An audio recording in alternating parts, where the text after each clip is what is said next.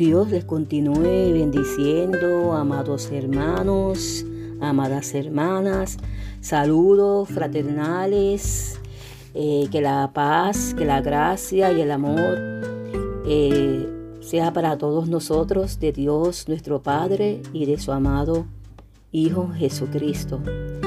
Les habla la hermana Ivonne Misla, pastora por la misericordia de Dios de la Iglesia de Dios Mission Boajes Sibá en el pueblo de Peñuelas, Puerto Rico, y conductora de este programa, permaneciendo en su palabra. Eh, vamos a orar.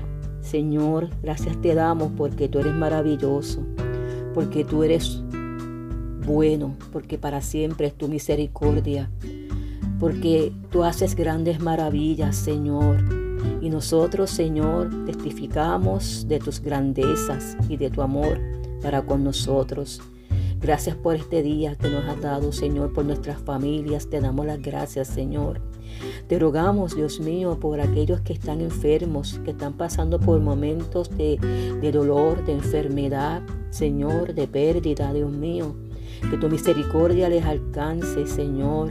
Mira aquellos que no tienen un hogar, que no tienen trabajo, Dios mío, te rogamos por ellos y también por aquellos, Señor, que están lejos de ti, para que tu misericordia, Señor, les alcance. Queremos darte las gracias por enviar a Jesucristo tu Hijo a morir en la cruz del Calvario por nuestros pecados, Señor, y resucitar, Señor. Gracias por esta salvación, Dios mío, que nos has dado, Dios mío, por tu gracia y por tu amor, Dios mío, porque no la merecemos, Señor. Te rogamos, Señor, que nos sigas ayudando y nos sigas fortaleciendo en nuestro diario vivir, Señor. Eh, y gracias en el nombre de Jesús, Señor, te lo pedimos y adoramos tu nombre, Señor.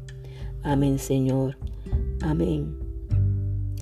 Eh, como ustedes saben, estamos eh, leyendo el Salmo 119 y en el programa anterior comenzamos, ¿verdad? Eh, la porción del Salmo 119, los versos del 121 al 128 y hablamos sobre los versos 121 y 122. Y en este momento continuaremos con los textos 123 en adelante con la ayuda del Señor. Si tienes una Biblia ah, cerca de ti, pues te rogamos que, que la abras y que juntos, ¿verdad?, podamos dar lectura a estos textos tan maravillosos y tan bonitos que el Señor tiene para nosotros eh, en, este momento. El verso 123 nos dice, mis ojos desfallecieron por tu salvación y por la palabra de tu justicia. Vemos aquí que el salmista estaba cansado, eh, estaba sin aliento, esperando en la salvación y en la liberación que Dios le iba a dar por medio de su palabra. Él estaba esperando en la palabra de justicia. Y hay periodos en nuestra vida en, el, cual nos, nos sentimos cansados, nos sentimos sin aliento, nos sentimos de fallecer. Pero aunque nos, nos sintamos de esta manera, cansados, sin aliento y desfallecer, del mismo modo también estamos esperando en el Señor. Estamos esperando en su, misericordia, estamos esperando en su palabra, estamos esperando, esperando en nuestra liberación. No podemos ocultar el hecho, hermanos, que estos momentos duros y difíciles vendrán a nuestra vida y que hay situaciones que nos dejarán sin aliento, que nos dejarán este, extenuados, que nos doblegarán, que quizás nos, nos tiren al piso. Pero en medio de toda esa situación, esperamos que el Señor sea el que obre en nuestras vidas. Esperamos que el Señor sea el que nos dé la victoria. Por lo tanto, no podemos rendirnos, hermanos, aunque la lucha sea fuerte, aunque la lucha sea dura, aunque nos ataquen con todo lo que tengan, nosotros no podemos rendirnos porque Dios está con nosotros como poderoso gigante. Nos dice Isaías 59 y el verso 19, vendrá el enemigo como río y el Espíritu de Jehová levantará bandera en contra de él. Y nos dice el, autor de la epístola a los hebreos en el capítulo 10 y el verso 39. Pero nosotros no somos de los que retroceden para perdición, sino de los que tienen fe para preservación del alma. Nosotros no somos de los que retrocedemos. Y vemos que en todo momento la palabra de Dios nos exhorta a luchar, nos exhorta a ser valientes, nos exhorta a confiar en nuestro poderoso Dios.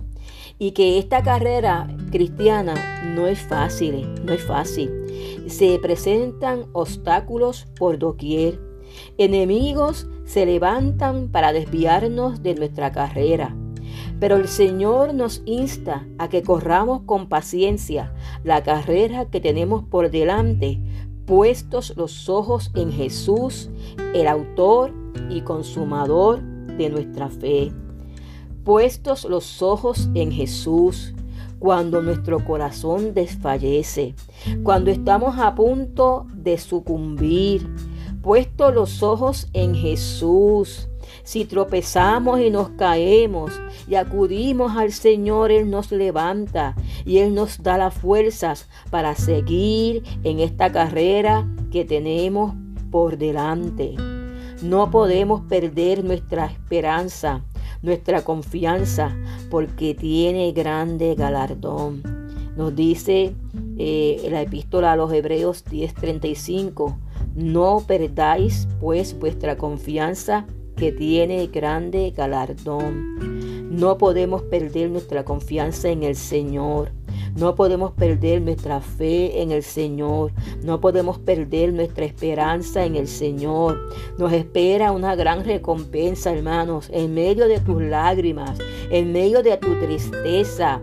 Levántate y corre con paciencia esta carrera y y sigue hacia adelante con tu mirada puesta en el Señor. Y el salmista también nos dice que él esperaba en la justicia de Dios. Él en su corazón no tenía ningún deseo de vengarse, de hacer daño a los que se habían levantado en contra de él.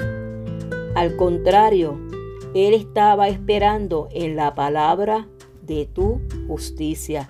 Él estaba esperando en el Dios de justicia, en el Dios que está siempre atento a nuestro clamor y atento a nuestra necesidad, esperando en la palabra de tu justicia, esperando en la palabra de tu justicia, porque nuestro Dios es un Dios justo.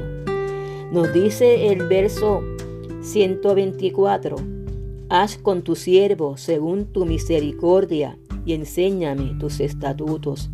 Y esta es la segunda vez que el salmista reafirma que su dueño es Dios y que se ampara en la justicia de Dios y no en la suya, que Él está en la completa disposición de su amo, Dios al cual Él se ha rendido por completo, y que su anhelo y que su deseo es servirle.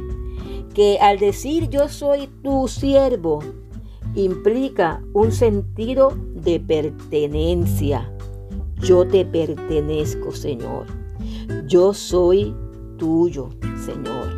Eso es lo que quiere, nos quiere decir el salmista.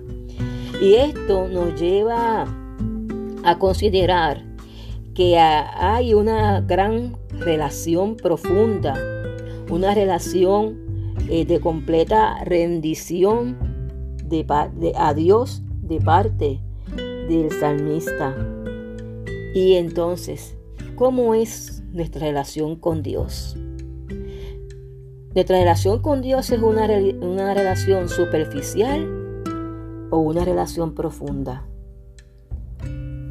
Jesucristo es nuestro amo. Jesucristo es nuestro dueño. ¿O somos nosotros nuestros dueños? ¿O Dios es nuestro esclavo y nosotros somos los amos?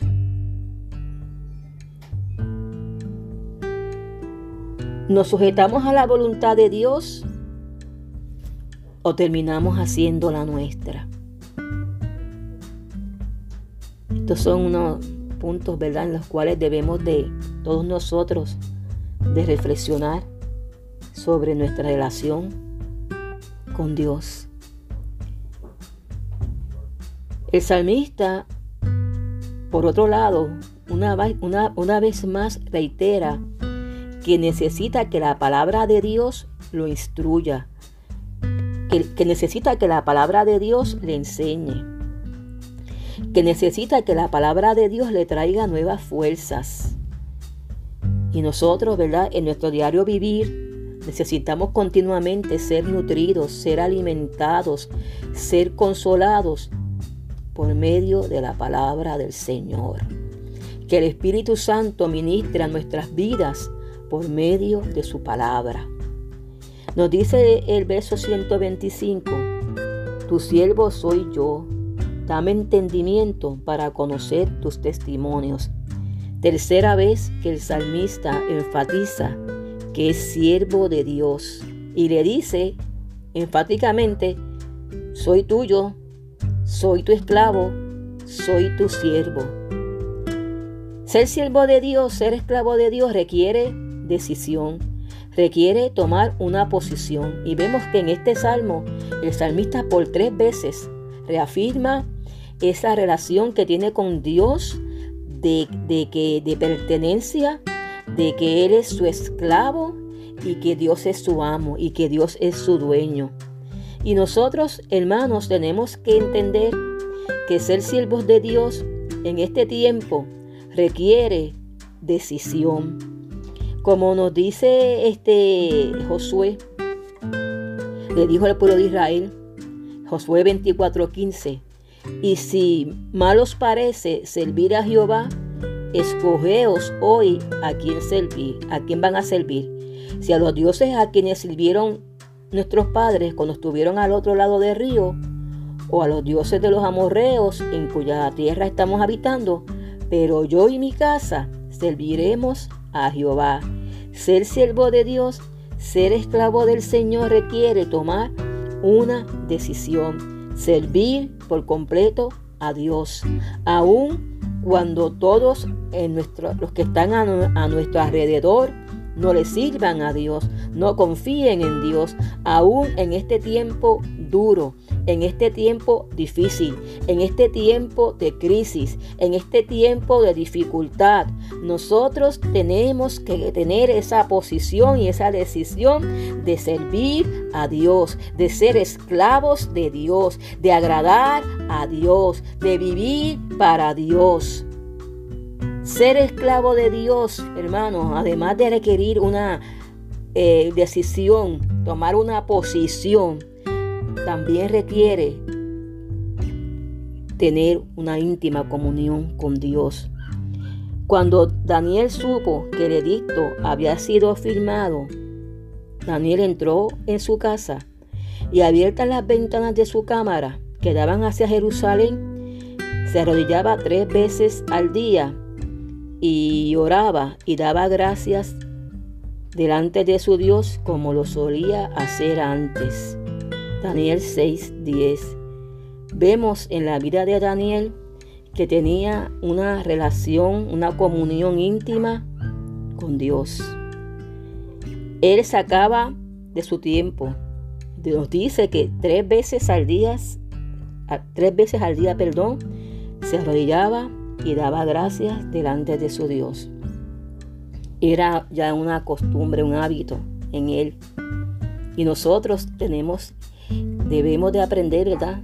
De la vida de Daniel, tener esa comunión constante con nuestro amado Señor Jesucristo, tener esa comunión íntima con Dios por medio de su palabra, por medio de la oración, por medio de la reflexión, por medio de, de, escuchar su palabra cuando la predican.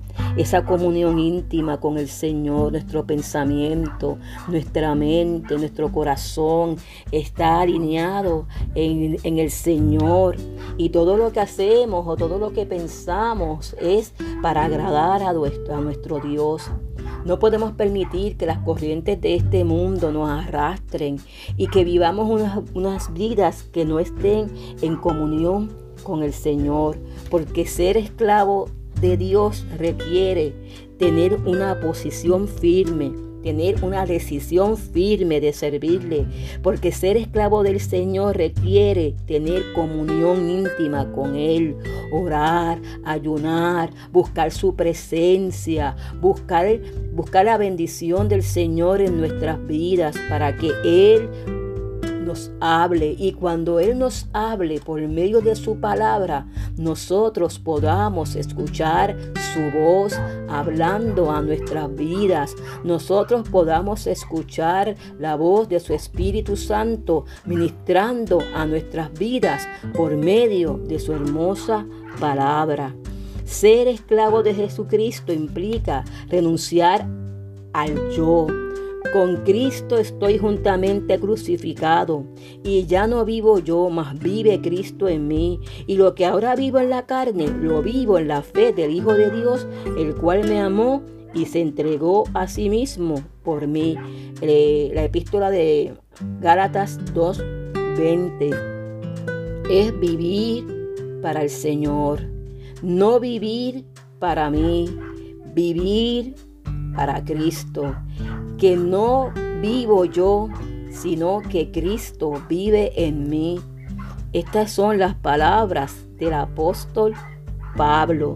Y estas palabras son más contundentes, contundentes, perdón, en este momento en el cual nosotros estamos viviendo. Necesitamos que Cristo viva en nosotros, que lo que ahora nosotros vivimos y como estamos viviendo, lo estamos viviendo en la fe del Hijo de Dios, el cual nos amó y se entregó a sí mismo por todos nosotros. Vive Cristo en mí, no vivo yo, nos dice Pablo y nos reafirma que está con Cristo juntamente crucificado. Y cuando nosotros somos esclavos del Señor, estamos con Cristo juntamente crucificado y vivimos para Él, que no vivimos para nosotros, porque Cristo vive en nosotros. Ser esclavos de Jesucristo, hermanos, hermanas, implica perdonar, amar, hacer el bien a otros. Nos dice Pablo en la epístola a, los romanos, el capítulo 12, los versos 9 al 21, nos dice que debemos de amar, de, de perdonar, de hacer el bien a otros y también nos dice en Filipenses, en la epístola de Filipenses, capítulo 2, los versos 10, eh, perdón, capítulo 2, los versos del 1 al 11, este, no, no creernos superior a los demás. Y esta epístola nos, es bien bonita como empieza, que haya en nosotros este sentir que hubo en Cristo Jesús. Así que hermanos, no haya en nosotros ese sentir, perdón, que haya en nosotros ese sentir que hubo en Cristo Jesús. Nos dice Pedro que debemos de seguir las pisadas del Maestro. Eso es lo que implica ser un esclavo de Jesucristo. Y, y también vemos que el salmista le pide a Dios que le dé entendimiento para conocer su palabra. Le dé entendimiento para poder hacer la voluntad de Dios. Él no le pide entendimiento para ser una persona súper inteligente, súper sabia. Él le pide entendimiento para hacer, para conocer la palabra de Dios. Y entonces, hermanos y hermanas, esa debe ser nuestra oración.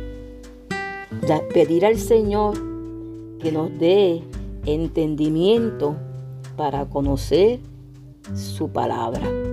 Pedir a Dios que nos dé sabiduría para entender su palabra. Esa debe esa debe de ser nuestra oración en todo momento. Pedirle al Señor que Él nos dé esa sabiduría que necesitamos muchas veces para entender su palabra. Hasta ahora, en estos, en estos versos, ¿verdad? Que hemos discutido, hemos visto cómo el salmista tres veces enfatiza su relación con el Señor. Tres veces eh, le dice al Señor que Él es su esclavo, que Dios es su dueño. Y entonces esto a nosotros nos hace reflexionar sobre nuestra relación con el Señor, sobre nuestra comunión con el Señor, sobre nuestra vida con el Señor. Porque ser siervo del Señor es un desafío, es una responsabilidad y es también maravilloso servir a un Dios todopoderoso, a un amo todopoderoso, a un amo amoroso, a un amo que, que nos amó tanto. Perdone la redundancia que envió a morir a Jesús su Hijo por nuestros pecados. Tenemos que volver, el salmista continuamente, ¿verdad?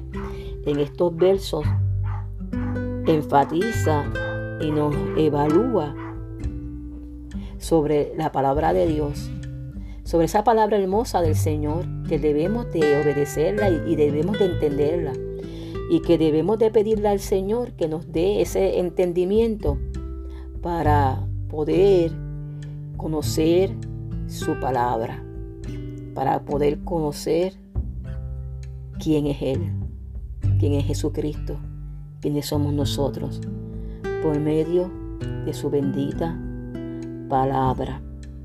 Así que hermanos, esto es un gran reto para nosotros y esperamos que meditemos en todo esto, porque es importante, ¿verdad? Nosotros eh, permitir que esa palabra de Dios nos llegue a la mente, al corazón y a nuestros pensamientos. Y que muchas veces, aunque estemos a punto de desfallecer, estemos solos, solitarios, estemos angustiados, desfallezca nuestro espíritu o estemos en el, en el suelo, vamos a levantarnos. No, no podemos rendirnos porque nuestra recompensa está cerca, porque el Señor eh, está con nosotros en todo momento para darnos la victoria. Así que vamos a orar. Señor bueno, Señor maravilloso, Señor eterno. Gracias te damos, Señor, por esta bendita palabra, Señor. humildemente, Señor, nos acercamos a ti, Señor. Te pedimos, Señor, que nos escudriñes, que escudriñes nuestra vida, Señor que escudriñes, Dios mío, nuestros pensamientos, nuestra mente, Señor. Oh Señor, tú nos conoces, tú sabes quiénes somos nosotros, Señor. Tú sabes, Dios mío, dónde estamos en este momento. Oh Señor, te rogamos que nos ayudes, Señor, a tener una relación profunda contigo. Que cada día que pase, Señor, esa relación sea más profunda esa comunión contigo sea más profunda, Señor. Oh Dios mío, que podamos ser fieles a ti, que podamos, Señor, ser tus esclavos, someternos por completo a tu voluntad, someternos por completo, Señor, a tu dirección, a tu guianza, someternos, Señor, a tu Espíritu Santo que nos guía a toda verdad y a toda justicia. Oh Señor, somos tus siervos, ayúdanos a serte fiel, ayúdanos, Señor, a tomar posición cuando tengamos que, tener, que tomar una posición, a ser decididos, Señor tener una comunión contigo, Señor, profunda, Señor. Ayúdanos a renunciar al yo, Señor, a la carne, Dios mío, a las cosas de este mundo y que tú vivas en nosotros, Señor amado. Ayúdanos, Señor, a vivir, Dios mío, en amor para con los demás, para con todos aquellos que nos rodean, Señor. Ayúdanos a amar, Señor, ayudar, Señor, a edificar, a construir, Dios mío. Oh Dios mío, que seamos, Señor, hijos de paz, Señor. Oh Dios mío, Señor, esto te lo rogamos en el nombre de Jesús, tu Hijo, al cual damos la gloria y la honra por los siglos de los siglos, Señor. Te damos las gracias, Señor. Amén, Señor. Amén. Que Dios les bendiga, hermanos. Que la paz de nuestro Dios sea con todos nosotros y esperamos, ¿verdad? Vernos, escucharnos, perdón, perdón, escucharnos en la próxima, en el próximo programa. Que Dios les bendiga.